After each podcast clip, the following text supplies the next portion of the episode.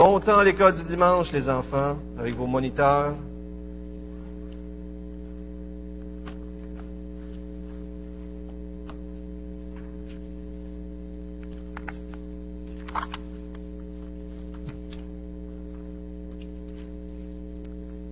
Les, euh, le titre de mon message ce matin, c'est Quand le bon devient l'ennemi du meilleur. Et on va regarder, on va regarder à nouveau l'histoire d'Abraham avec une autre perspective. J'espère qu'il va vous, euh, vous stimuler, voir comment est-ce que des fois nos vies peuvent être dirigées par quelque chose en particulier, quelque chose de très fort. D'ailleurs, lorsqu'on regarde euh, les êtres humains, on remarque qu'on a besoin d'avoir une raison de vivre. Et euh, à quoi me sert ma vie si je la vis pour moi? On a besoin d'une raison de vivre, on dirait qui est plus grand que nous-mêmes. On dirait faut qu'on en vaille la peine. Mais même si on regarde nos enfants quand on était jeunes et on regarde l'évolution, souvent les enfants, euh, la vie est, est simple, fait qu'ils vivent pour le plaisir, on s'amuse, puis on passe du bon temps entre amis, puis tout ça. Puis là, on vieillit, et puis là, en s'en allant, ben, ça devient les petites filles puis les petits gars. On est d'accord des fois que ça a une influence? Vous n'êtes pas convaincus? Oui, oui, ça a une influence. Moi, je peux vous le dire. Certifié papa d'ado. OK? Et puis là, on passe du plaisir, mais là, après ça, ça devient le couple, puis là, on se marie, et puis là, le travail devient peut-être des fois encore plus important. On veut se réaliser, on veut faire une carrière, on veut avoir un bon travail, un bon salaire, etc. Et puis à un moment donné, on se rend compte que ça aussi, ça passe, puis c'est peut-être pas ce qui est le plus important. Puis là, on se dit, ah, avoir des enfants. Et là, on veut des enfants, et puis les enfants deviennent très importants, et puis c'est extraordinaire. C'est tout à fait normal et légitime de vouloir des choses comme ça, mais, mais on comprend qu'à un moment donné, on arrive, puis là, on, est rendu à la retraite, puis là, on pense à notre fonds de retraite, on pense à, on est toujours, on dirait, en train de passer. Il y a des choses importantes dans notre vie, et puis, c'est rare qu'on a juste une chose qui dirige notre vie. Je vais demander à David de mettre la diapo finale, euh, la diapo numéro 7. Et des fois, j'ai l'impression qu'on est un peu comme euh, l'image que je vais vous montrer. On est un peu dans le noir, tu sais. Non, non. On est un peu comme des tarzans. On passe d'une liane à une autre. On tient quelque chose qui est important pour nous, puis on court, on attrape une autre liane, puis là on s'en va pendant un bout, puis on attrape une autre liane. On est des sortes de tarzans qui s'accrochent à des choses dans nos vies, puis on se promène comme ça, jusqu'à temps que la liane, peut-être on la sent pas sécure, ou qu'on voit un serpent descendre dessus, on la lâche, puis on s'en va sur une autre liane. Mais j'aimerais vous proposer ce matin euh, de lâcher ces lianes et d'aller vers le rocher. Et euh, Jésus-Christ, bien sûr, notre grand Dieu. On avait on a été créé comme ça. On a été créé pour chercher quelque chose qui dirige nos vies, chercher à avoir quelque chose qui nous donne notre espoir, qui guide notre volonté, qui saisit notre cœur. Sauf qu'au tout début de la création, l'homme a dit, ça ne sera pas Dieu. On va choisir notre façon d'agir. Et lorsqu'on a demandé à Dieu de sortir de nos vies, comme on le fait dans les écoles aujourd'hui ou à plein d'autres places, eh bien, on dirait qu'après ça, c'est dur qu'ils reviennent. Pas vrai? Et la Bible même nous dit que sans l'intervention de Dieu lui-même, du Saint-Esprit, jamais Dieu va reprendre cette place de rocher dans notre vie. On peut se balancer de liane en liane pendant toute notre vie et malheureusement tourner en rond. On appelle souvent ces choses-là qui prennent la place de Dieu dans notre vie des idoles. Et d'ici la série de cet été qu'on va commencer tous ensemble, je vais peut-être prendre des quelques messages qui me restent à parler de ces sujets-là. Eh bien, comment reconnaître les idoles? La dernière fois que j'ai parlé du temps avec vous, je vous en ai parlé un petit peu. Et euh, je disais que nos idoles, on a juste à regarder nos rêves quand ça va mal. Ça, va, ça a-tu été mal cette semaine? Y en a-tu que ça a été mal? Ça arrive-tu, ça? Ça va toujours bien? Moi, c'est bon, Pierre, il me dit, ça va toujours bien. Là, tu vas me dire, c'est que depuis que tu es marié. Non? Ah! C'est bon, ça. Excellent. Mais ça arrive des fois que ça va moins bien, hein? Et souvent, quand ça va moins bien, notre cœur cherche une fuite ou un soulagement pour apaiser le stress et la douleur de qu'est-ce que ça va, ça va pas bien, tu sais. Fait que là, nos pensées partent. Puis, soit qu'on fait des choses, ou soit qu'on se met à rêver à si seulement Donald serait pas comme ça, dirait ma femme, peut-être. Ou si seulement papa ne serait pas comme ça. Ou si seulement euh, je gagnais le million. Ou si seulement j'avais un autre travail. Ou si seulement on me reconnaissait. Euh, on reconnaîtrait qu'est-ce que j'ai fait pour la compagnie. Si seulement. Et puis là, on commence à voir, on commence à, voir c'est quoi les liens dans nos vies. On commence à voir à quoi qu'on s'accroche. Non seulement nos rêves, mais même nos cauchemars souvent. Nos pires cauchemars peuvent nous montrer les choses qui peuvent prendre la place de Dieu. Qu'est-ce qu'on craint? Qu'est-ce qui nous ferait dire que la vie n'a plus, vaut plus la peine d'être vécue? Hmm. Peut-être vous avez déjà vécu ça, vous dites, ah, j'ai plus le goût, j'ai le goût de mourir. Et pour qu'est-ce qui vous amène à dire ça? Qu'est-ce que vous perdez? Donc, nos émotions aussi, la colère, l'anxiété, la tristesse et même la culpabilité peut des fois nous montrer ce qui dirige nos vies. On a tendance aussi, on pourrait avoir tendance à tout le moins, à penser que des idoles, c'est des affaires négatives. Donc, la drogue, des convoitises de toutes sortes, ou des choses comme ça. Mais bien souvent, pour ne pas dire la plupart du temps, ce qui va prendre la place de Dieu, ce sont des bonnes choses. les bonnes choses qui vont remplacer ce qui est le meilleur, Dieu lui-même. Qu'est-ce qui peut prendre la place de Dieu dans nos vies et qui sont bons? Dites-moi ça. Le sport. Le sport. On commence à faire du sport. Là, on se sent plein d'énergie, jeune. Et puis là, la compétition rentre, puis à un moment donné, ma femme me dit, reste à la maison. Non, non, il faut que j'aille faire mon sport. Puis là, on tasse des affaires parce que le sport devient plus important. Voyez-vous ça que ça peut devenir le sport? D'autre chose qui est bon, mais qui peut devenir le travail. Se met à travailler, puis au début, ça prend un travail, c'est tout à fait honorable de travailler. Mais à un moment donné, ça prend tellement de place que la famille perd sa place. Pas vrai? D'autres choses? Des quoi? Des hobbies? Et oui. À un moment donné, tu as des hobbies, tu commences à investir. Mais là, quand, quand tu investis beaucoup, puis beaucoup, ben là, ça prend trop de place, c'est la même chose. Est-ce que vous croyez que même des gens peuvent devenir des idoles? Oui, hein? Des gens, des proches, qui... Parce que dans le fond, avoir un conjoint, c'est extraordinaire, c'est de la volonté de Dieu. Et Dieu nous montre aussi qu'on peut vivre seul, être complètement béni, mais on peut vivre aussi en couple aussi, puis, tout ça c'est correct, mais des enfants aussi. Est-ce que des enfants peuvent devenir des, idoles? Est-ce que des fois, ça vous est arrivé déjà de voir des parents avec leurs enfants, puis tu les regardes aller, puis tu te dis, ben voyons, c'est qui qui dirige qui ici, là? Ça, vous est-il arrivé? Ça pourrait même vous arriver en me regardant des fois, je suis persuadé, peut-être des fois, tu sais. Parce que des fois, on se dit, mais, on les aime, nos enfants. On les aime tellement que des fois, qu'est-ce qu'ils font? Et on est prêt à faire tout pour eux, mais pas faire ce que Dieu veut qu'on fasse pour eux. Et ce matin, on va regarder un exemple, l'exemple de la vie d'Abraham, pour montrer comment ce que des fois des choses dans nos vies peuvent prendre la place de Dieu. Il y avait un, jeune homme euh, qui se donnait d'une belle allure dans une Mercedes de luxe, qui paraissait très riche en Allemagne, et puis qui courtisait les jeunes filles. Et puis là, à un moment donné, il trouve une belle jeune fille et puis qui consent à l'épouser. Alors la jeune fille pouvait sûrement penser, se dire, j'ai trouvé un prince. Tous mes problèmes sont réglés. Alors elle marie ce jeune homme-là. Et ce jeune homme-là la ramène, bien sûr, euh, à la villa qui lui avait parlé. Et lorsqu'ils arrivent, c'était une vulgaire tente de bédouins. Surprise! La pauvre femme a dû se rendre à, l'évidence qu'elle s'était fait avoir dans un sens dans la supercherie. Elle était victime, mais là, elle était mariée.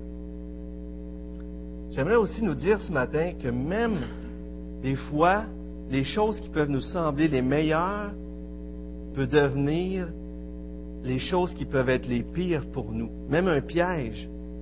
Est-ce que vous croyez ça? que des fois les choses qu'on veut désirer le plus, les choses qu'on désire le plus pourraient être la pire chose qui pourrait nous arriver? On ne le croit pas souvent, ça, vrai? on veut être honnête, mais des fois, c'est ce qui arrive. Des choses-là qu'on désire nous entraînent des fois et nous fait tomber. Il y avait un, homme aussi de même qui, était venu en Amérique, il s'était fait de l'argent, il y avait de l'or qu'il ramenait dans son pays, il revenait probablement en Europe ou dans un autre pays. Alors cet homme-là, pour cacher son argent, une partie de son argent, se coud des sacs en, cuir et il met son or dedans puis il coud ça après ses vêtements pour être sûr de ne pas se faire prendre, de, de l'avoir et de ne pas se faire voler. À un moment donné, malheureusement, le feu prend sur le bateau. Et le feu prend tellement d'ampleur qu'ils doivent descendre les, les barques et ils mettent une échelle sur le côté. Cet homme-là descend dans l'échelle, manque le pied et tombe dans l'eau. Qu'est-ce qui est arrivé à cet homme-là? Il a coulé.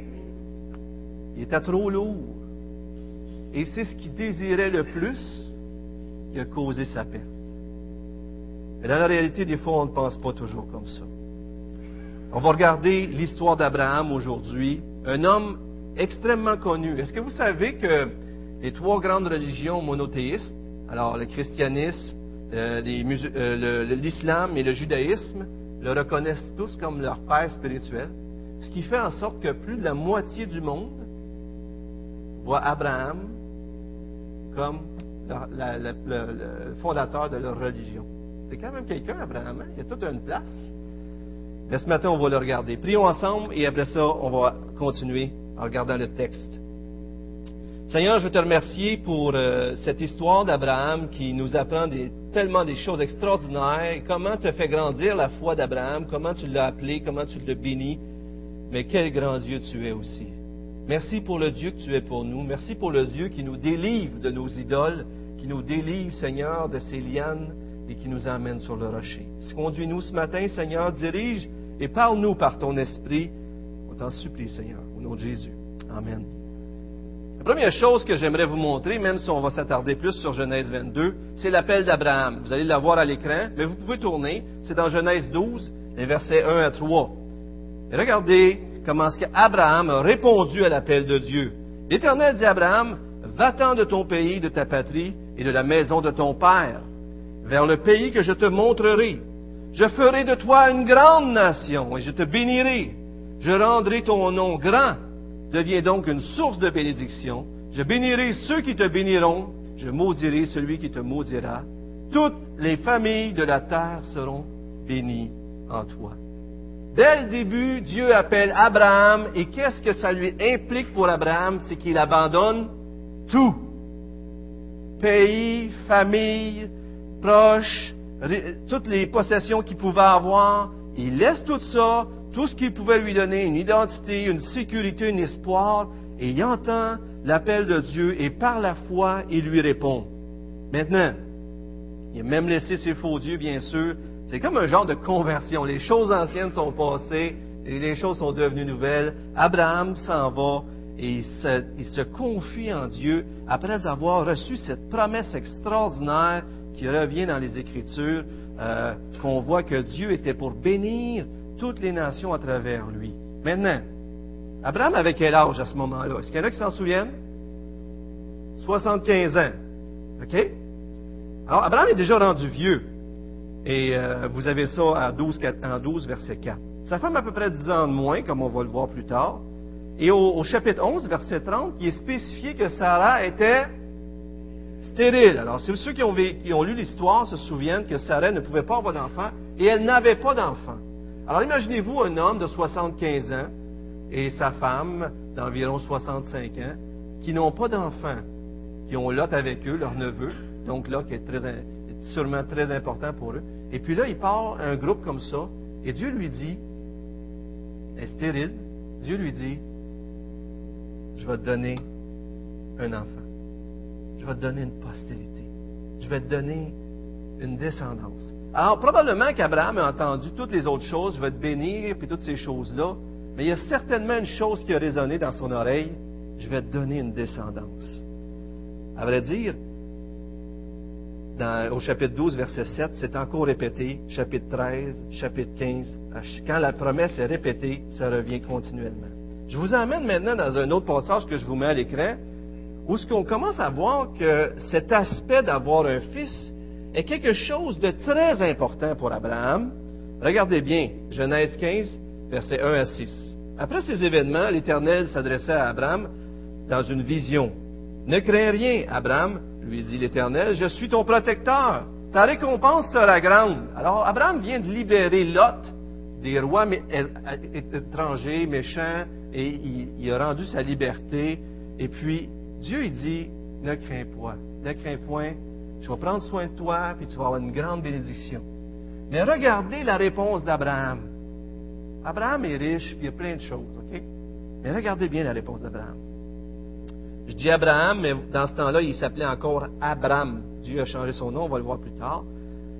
Abraham, répondit, Éternel Dieu, que me donnerais-tu?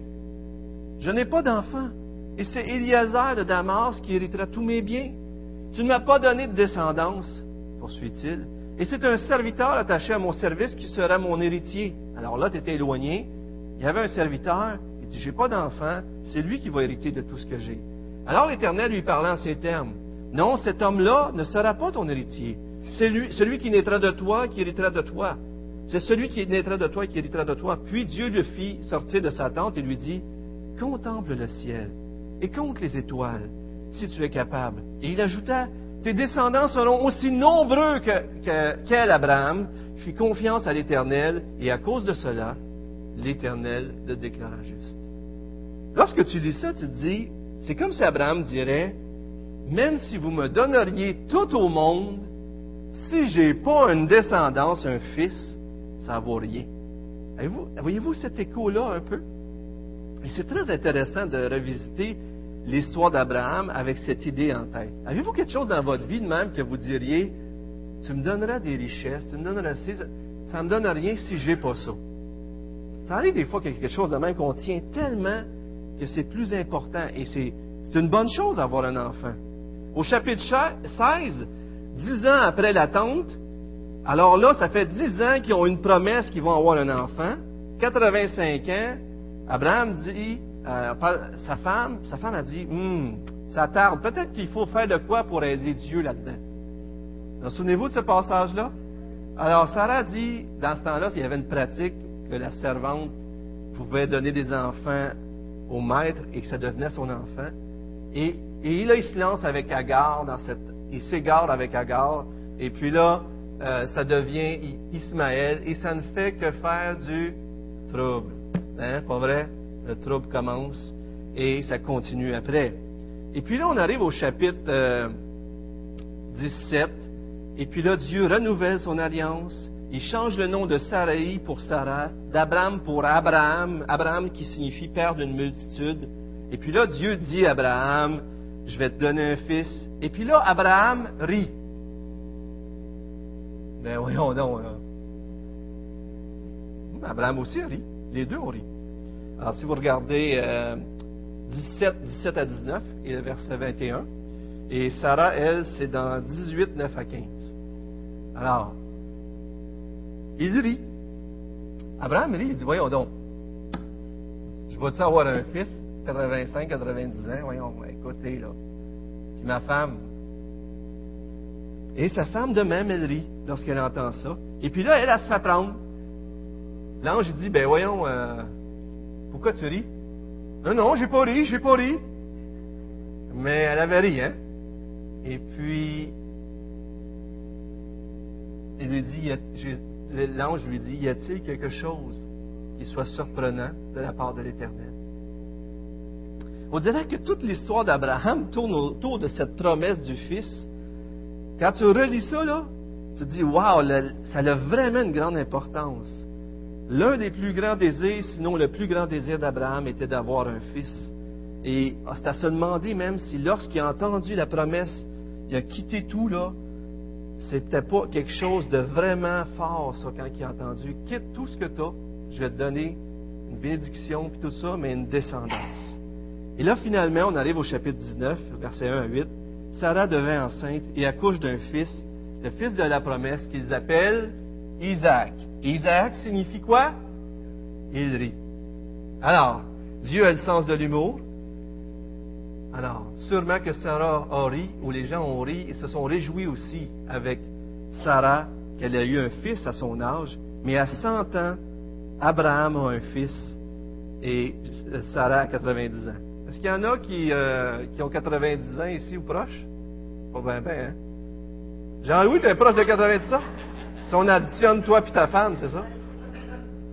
Mais mettons, vous avez proche 70, levez pas la main, là.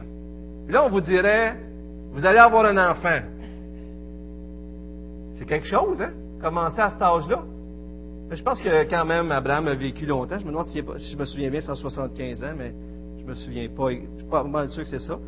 Alors là, on pourrait dire, on arrive au chapitre 19, Abraham reçoit la promesse, il est riche. On pourrait dire, la vie d'Abraham est finie. Il arrive à son apogée, tout est extraordinaire. Ils ont un fils, c'est le temps de célébrer. Et l'histoire d'Abraham est terminée. On peut passer maintenant à Isaac, à la prochaine étape. Oups, c'est pas ça qui se passe. Il arrive le chapitre suivant le chapitre 22. Et le chapitre 22, on va le voir ensemble plus particulièrement, mais c'est le chapitre où Dieu met à l'épreuve Abraham. Mais quand même, si on veut y réfléchir un petit peu face à tout ça, on peut se demander, de l'extérieur, est-ce qu'on aurait peut-être pu se dire, est-ce que Dieu est un moyen pour Abraham d'arriver à ses fins? Est-ce qu'on peut se servir de Dieu comme ça en tant que chrétien? Est-ce qu'on peut dire, Seigneur, donne-moi ce que je veux, donne-moi ce que je veux, donne-moi ce que je veux? Et tellement désirer ce que je veux que Dieu devient juste la lampe magique, puis donne-moi mon, ce que mon souhait. On ne peut pas faire ça, nous, hein? Non? Personne ne fait ça ici? C'est excellent. D'abord, je vais arrêter parce que là. Mais je pense que ça peut nous arriver des fois, de vouloir tellement quelque chose que ça, ça prend la place de Dieu. Alors j'aimerais vous demander ce matin, avez-vous un, Isaac dans votre vie? Avez-vous quelque chose comme Isaac qui prend tellement de place qu'on pourrait se demander, est-ce qu'on aime plus le don de Dieu ou est-ce qu'on aime assez Dieu pour lui-même, même, s'il m'enlèverait ce qui est le plus précieux pour moi? Et là, je vous emmène dans le chapitre 22 de Genèse, et on entend comme un deuxième appel d'Abraham. Et les premiers versets ressemblent aux premiers versets du chapitre 12, de sorte que c'est comme si Dieu reçoit un deuxième appel. C'est très intéressant de voir ça. Il y a des répétitions. Vous regarderez ça si ça vous intéresse. Vous l'avez à l'écran, je crois. Après ces événements, Dieu mit Abraham à l'épreuve et lui dit, Abraham, il répondit, me voici. Dieu dit, prends donc ton fils, ton unique, celui que tu aimes, Isaac. C'est clair, hein? Va-t'en dans le, pays de Moridja et là, offre-le en holocauste sur l'une des montagnes que je t'indiquerai. Maintenant, pour bien comprendre ce qui se passe, il faut comprendre ce que ça signifiait dans ce temps-là d'avoir un fils aîné. Dans l'époque, pour les Juifs, la culture était beaucoup moins centrée que nous. On est centré sur notre personne, notre importance, notre réussite. Et leur succès, aujourd'hui, on le calcule par rapport à nous-mêmes. Dans ce temps-là, la famille le succès se faisait en famille. Et la famille, comment est-ce qu'elle réussissait, c'était très important. Donc, le rêve et les espoirs d'une famille reposaient sur toute la famille et particulièrement sur le fils aîné. Vous souvenez-vous de cette fameuse loi où le fils aîné devrait avoir une double part? Vous vous souvenez ça dans l'Ancien Testament? Et il semble que c'était aussi pour que la famille conserve sa place dans la société J'imagine aussi que le fils aîné pouvait être le représentant de la famille et prendre soin de toute la famille, mais le fils aîné avait une place spéciale parce qu'il faisait en sorte que la famille puisse aller de l'avant. Imaginez-vous Abraham, là. Il, voulait un fils parce que s'il n'y a personne qui continue après lui, sa descendance, il n'y a pas de descendance, tout était terminé. Ses espoirs, ses rêves reposaient sur son fils sur le futur fils que Dieu avait promis de lui donner.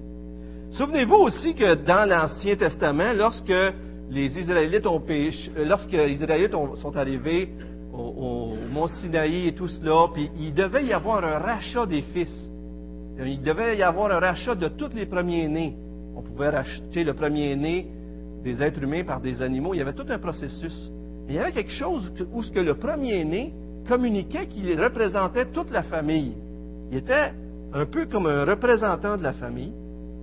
Et même, vous souvenez-vous, la sanction finale des Égyptiens, du péché des Égyptiens en quelque sorte, pour avoir asservi les Israélites, qu'est-ce qui a été la sanction finale des Égyptiens? La mort du fils premier-né. Ce serait très intéressant de s'arrêter pour parler, de chercher là-dessus, parce que le fils premier-né avait vraiment une place spéciale. Il représentait la famille. Il pouvait même, si je me souviens bien, aussi avoir un ministère avant, avant le ministère euh, des Lévitiques, avoir le ministère euh, d'offrir des sacrifices et des choses comme ça, même dans le temps, je crois, plus avant. Mais donc, dans la culture, le fils premier-né avait toute une importance et même aux yeux de Dieu, offrir le premier-né, c'était comme offrir, offrir le sacrifice pour payer pour toute la famille. Il y avait cette idée-là qu'on devait racheter le premier-né. Pourquoi? Parce qu'il y avait eu, le péché était là et pour racheter la famille, le premier-né était à l'éternel, etc. Alors, il y avait quand même une idée extraordinaire là-dedans. Et c'est quand même important qu'on le sache un peu, même si ça ne rend pas la chose moins terrible. Je ne sais pas si l'un d'entre vous a déjà eu un enfant euh, qui, euh, vous avez eu peur de le perdre. Et ça arrive probablement à plusieurs parents, parce qu'on se dit, il est malade, puis ou il est à l'hôpital, il va se faire opérer. Puis là, on se dit, il va peut-être mourir. Et si vous avez déjà vécu ça, vous n'avez pas trouvé ça drôle. Ça se peut-tu? Alors imaginez, Abraham se fait demander d'offrir en sacrifice son fils unique. Maintenant, que vous compreniez qu'à la fin de l'histoire, Dieu montre clairement qu'il contre ce genre de sacrifice-là. Mais Dieu voulait faire quelque chose de très clair avec Abraham. Il voulait l'amener à un point précis. Et où, que sa foi prendrait toute une, une racine et toute une force. Mais c'était quand même terrible. Imaginez-vous, il s'en va avec son fils. On ne lira pas tous les versets, mais même au verset 7 et 8, il marche avec son fils, et là, son fils, il dit, euh, Père, t'as emmené du bois, t'as emmené du feu. Euh, là, c'est correct, là, je comprends, mais il manque quelque chose. Quand on va offrir un sacrifice, ben, ça prend un animal, si on va, si on va offrir quelque chose. Et là, vous imaginez-vous comment est-ce qu'Abraham pouvait se sentir, ça fait poser cette question-là. Et Abraham, il dit, il dit quoi, vous en souvenez-vous? Dieu pourvoira. C'était euh, pas mal la meilleure réponse qu'on pouvait donner. Hein. Moi, j'aime. Tu sais, c'est une réponse qui, t'évite de tout dire, puis qu'en même temps, c'est vrai, mais c'est excellent. Et puis là, dans Genèse 22, 5, regardez bien ce qui est écrit. Abraham, il dit au serviteur de rester avec les, les ânes, l'âne. Le jeune homme et moi, nous irons là-haut pour adorer. Intéressant, hein? Alors, Dieu il a, il a, demandé de venir sur une montagne et d'offrir. Et c'était clair pour Abraham que c'était un sacrifice envers Dieu, quelque chose qu'il offrait à Dieu. Puis, nous reviendrons auprès de vous. Très intéressant. Abraham dit, nous reviendrons. Alors, Abraham, probablement une des seules raisons pourquoi il a été capable de faire tout ce cheminement-là, c'est parce qu'il s'est dit, c'est un Dieu grand, bon, miséricordieux, il me fait la promesse d'un fils. Pourquoi que je l'offre? Il y a quelque chose qui ne marche pas. Je ne peux rien comprendre. Je ne comprends pas du tout ce qu'il me demande. Mais par la foi, j'y vais. Est-ce que ce n'est pas vrai des fois dans notre vie, c'est comme ça aussi? Hein? On ne comprend rien, mais il faut agir par la foi. Et puis là, Abraham y va. Et même Hébreu 11 nous montre qu'il croyait même que Dieu était capable de lui, de lui ramener son fils. Donc, c'était une épreuve de foi pour Abraham. Mais c'est celui qui écrit Genèse dit que c'était un test. Mais Abraham ne le savait pas nécessairement, comprenez-vous? Alors, Abraham le fait par la foi.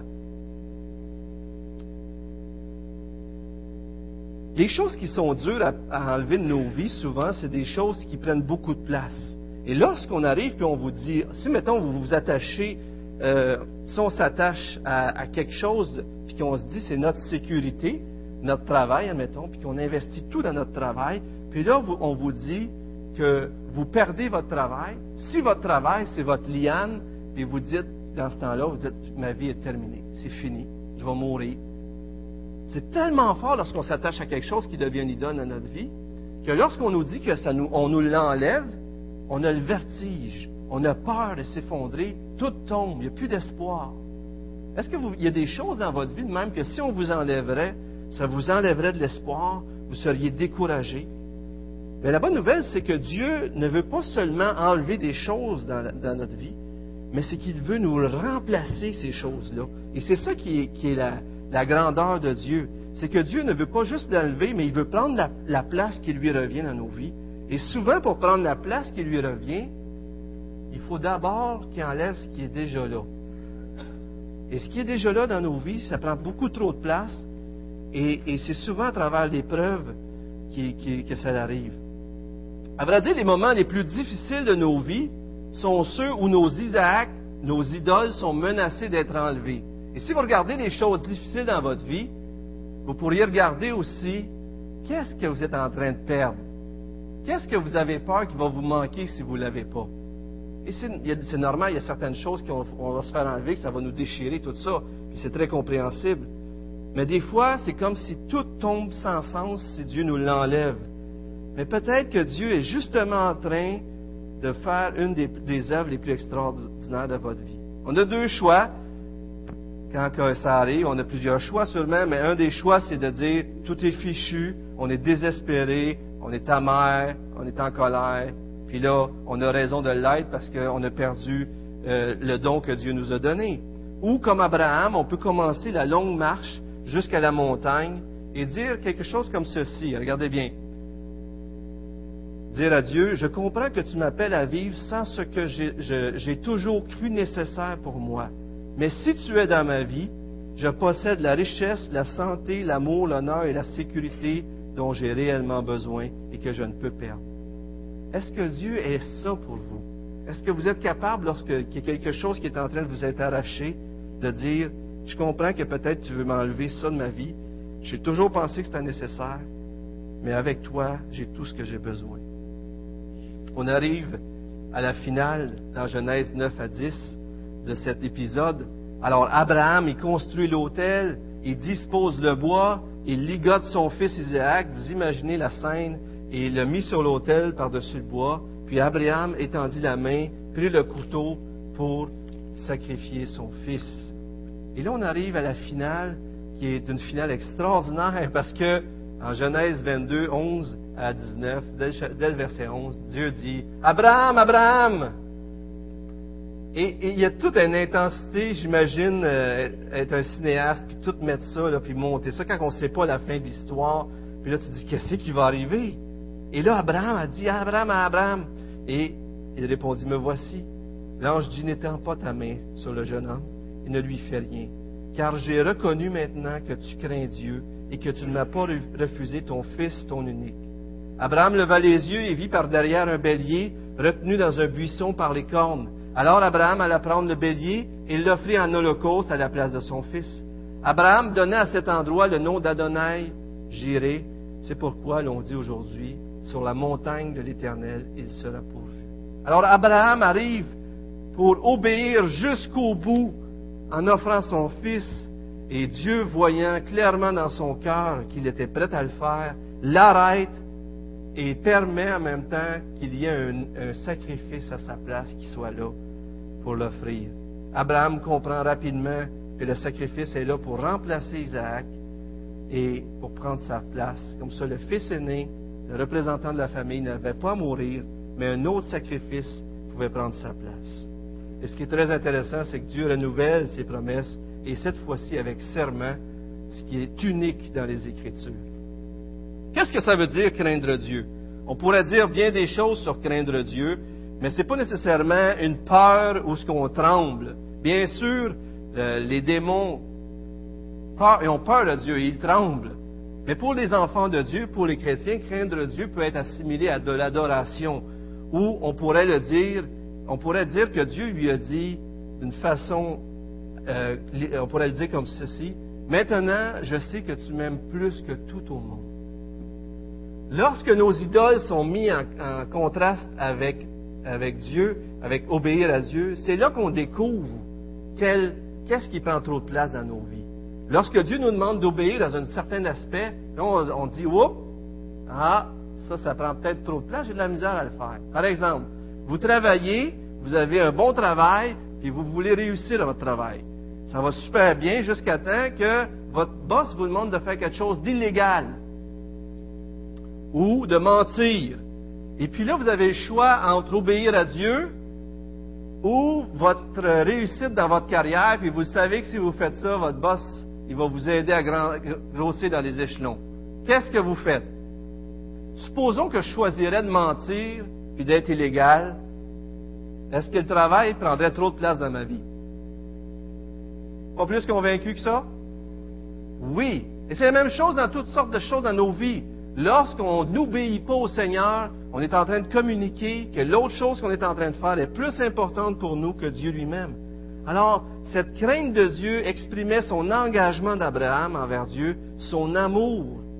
Et là, lorsqu'on repense à toute l'histoire d'Abraham, on comprend peut-être beaucoup mieux pourquoi cette finale était si importante et elle est si majestueuse. Parce que Abraham, qui avait espéré tant d'avoir un fils toute sa vie et qui avait eu ce fils-là, ce fils-là aurait pu devenir pour lui quelque chose de beaucoup trop important et prendre même la place de Dieu. Mais Abraham a réussi le test. Abraham, pour lui, Dieu est plus grand que tout cela.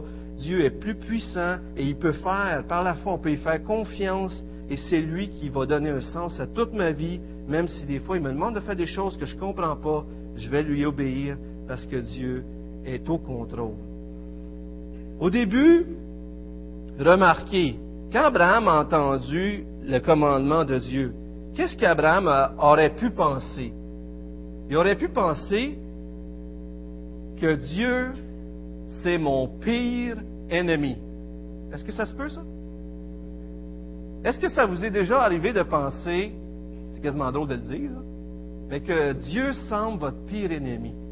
Parce que vous devez le servir, parce que vous devez le suivre, vous dites, en ce moment, c'est dur suivre Dieu. Ça vous est jamais arrivé, ça? Ça arrive des fois au travail, à la maison, en famille ou dans toutes sortes de situations. Mais qui sait si Dieu n'est pas justement en train de vous libérer de l'une de vos plus grandes idoles? Aussi longtemps qu'Abraham n'a pas été mis face à obéir à Dieu, il n'a pas vu que Isaac, ça aurait pu l'être. Mais derrière nos Isaac, frères et sœurs, se cachent des désirs égoïstes, des désirs de se sentir important, indispensable, comme un sauveur ou même comme une victime, en sécurité et au contrôle. On a besoin, nous aussi, de placer nos Isaac sur l'autel. Et euh, souvent, on pense que nos plans sont meilleurs que ceux de Dieu, mais euh, la réalité, c'est que Dieu sait beaucoup mieux que nous ce qui est le meilleur. Et euh, j'aimerais vous demander ce matin encore une fois, peut-être vous êtes en train de souffrir présentement, peut-être vous vivez des choses très difficiles, mais peut-être vous êtes en chemin pour aller sur la montagne. Et vous, tout ce que vous pensez, c'est d'essayer comment faire pour sauver mon Isaac. Mais peut-être que Dieu vous appelle à dire, est-ce que je suis prêt à vivre ça, mon Isaac? Est-ce que je suis prêt à, confier tout cela entre les mains de Dieu? En fait, c'est souvent lorsqu'il nous reste, lorsqu'on perd des choses importantes dans nos vies qu'on réalise que Jésus est tout ce que nous avons besoin. Mais pour avoir la victoire, il ne faut pas juste penser que, ah ben, je, vais faire comme si j'y donnerais mon Isaac, mais dans le fond, je sais qu'il va me le redonner. Abraham était vraiment décidé d'aller jusqu'au bout, pas vrai? Il était prêt, il l'a montré. Et si vous voulez être sérieux avec Dieu, vous allez être prêt à aller jusqu'au bout aussi, pour que toutes vos idoles tombent. C'est malheureusement souvent après bien des souffrances, puis avoir cherché bien des places ailleurs, qu'on réalise que Dieu, c'est notre plus grand trésor. Maintenant, moi, je trouve ça extraordinaire, tous ces principes-là, ces moyens de se débarrasser des idoles-là. Mais cette semaine, dans mon culte, je lisais un texte, et je vais vous le mettre à l'écran euh, par la grâce de Dieu, c'est Isaïe 26. David, si tu veux bien mettre ça. Et c'est un beau texte que j'ai vraiment aimé cette semaine, parce que, en m'en allant, je réalise aussi que tant que Dieu n'aura pas lui-même intervenu dans notre vie, on ne se libérera pas de nos idoles. Et des fois, il agit à travers des temps difficiles, mais chose certaine, la façon qu'il le fait le mieux, c'est à travers son Fils Jésus-Christ, par son Esprit. Mais regardons d'abord ce texte. Éternel, tu mets en nous la paix, car tout ce que nous faisons, c'est toi qui l'accomplis pour nous. Éternel, notre Dieu, D'autres seigneurs que toi ont dominé sur nous, mais c'est grâce à toi seul que nous invoquons ton nom. Il y a beaucoup de choses qui cherchent à dominer nos vies, des, des laisses, des, lianes, excusez, et des fois même on, se demande si ce n'est pas des, tentacules qui essaient de nous saisir et de nous faire dire que si j'ai pas cet argent-là, si j'ai pas ce travail-là, si j'ai pas ce mariage-là, si j'ai pas cette, cet enfant-là, si j'ai pas, si j'ai pas, si j'ai pas, il manque le plus important. Mais des fois, ces choses-là deviennent tellement importantes qu'ils veulent diriger nos vies. Maintenant, comment Dieu s'y prend-il pour nous libérer?